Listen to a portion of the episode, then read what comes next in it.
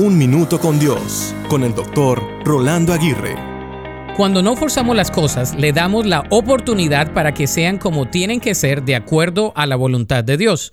Una vez leí un letrero que decía, prohibido forzar, ni el amor, ni las amistades, ni las situaciones, absolutamente nada.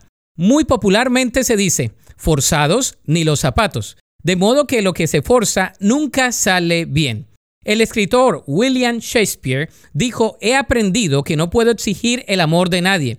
Yo solo puedo dar buenas razones para ser querido y tener paciencia para que la vida haga el resto. Así que tanto en el amor, en las relaciones y en las decisiones, no es bueno forzar las cosas. Dios no nos forza a tener una relación con Él. Al contrario, nos ha mostrado su infinito e inmensurable amor al enviar a su Hijo para sacrificarlo todo, incluyéndolo su misma vida por amor a nosotros. Aunque Él tenía todo el poder para hacerlo, no usurpó del mismo por amor a nosotros. Su amor lo entregó todo, lo esperó todo y lo dio todo. ¿Por qué tendríamos que forzar las cosas? Aprendamos a no forzar nada aplicando estos dos principios. Confiar en los tiempos y en los planes de Dios, al igual que sacrificando y dando lo mejor de nosotros mismos.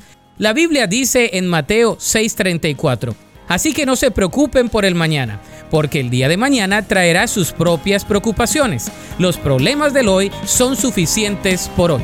Para escuchar episodios anteriores, visita unminutocondios.org.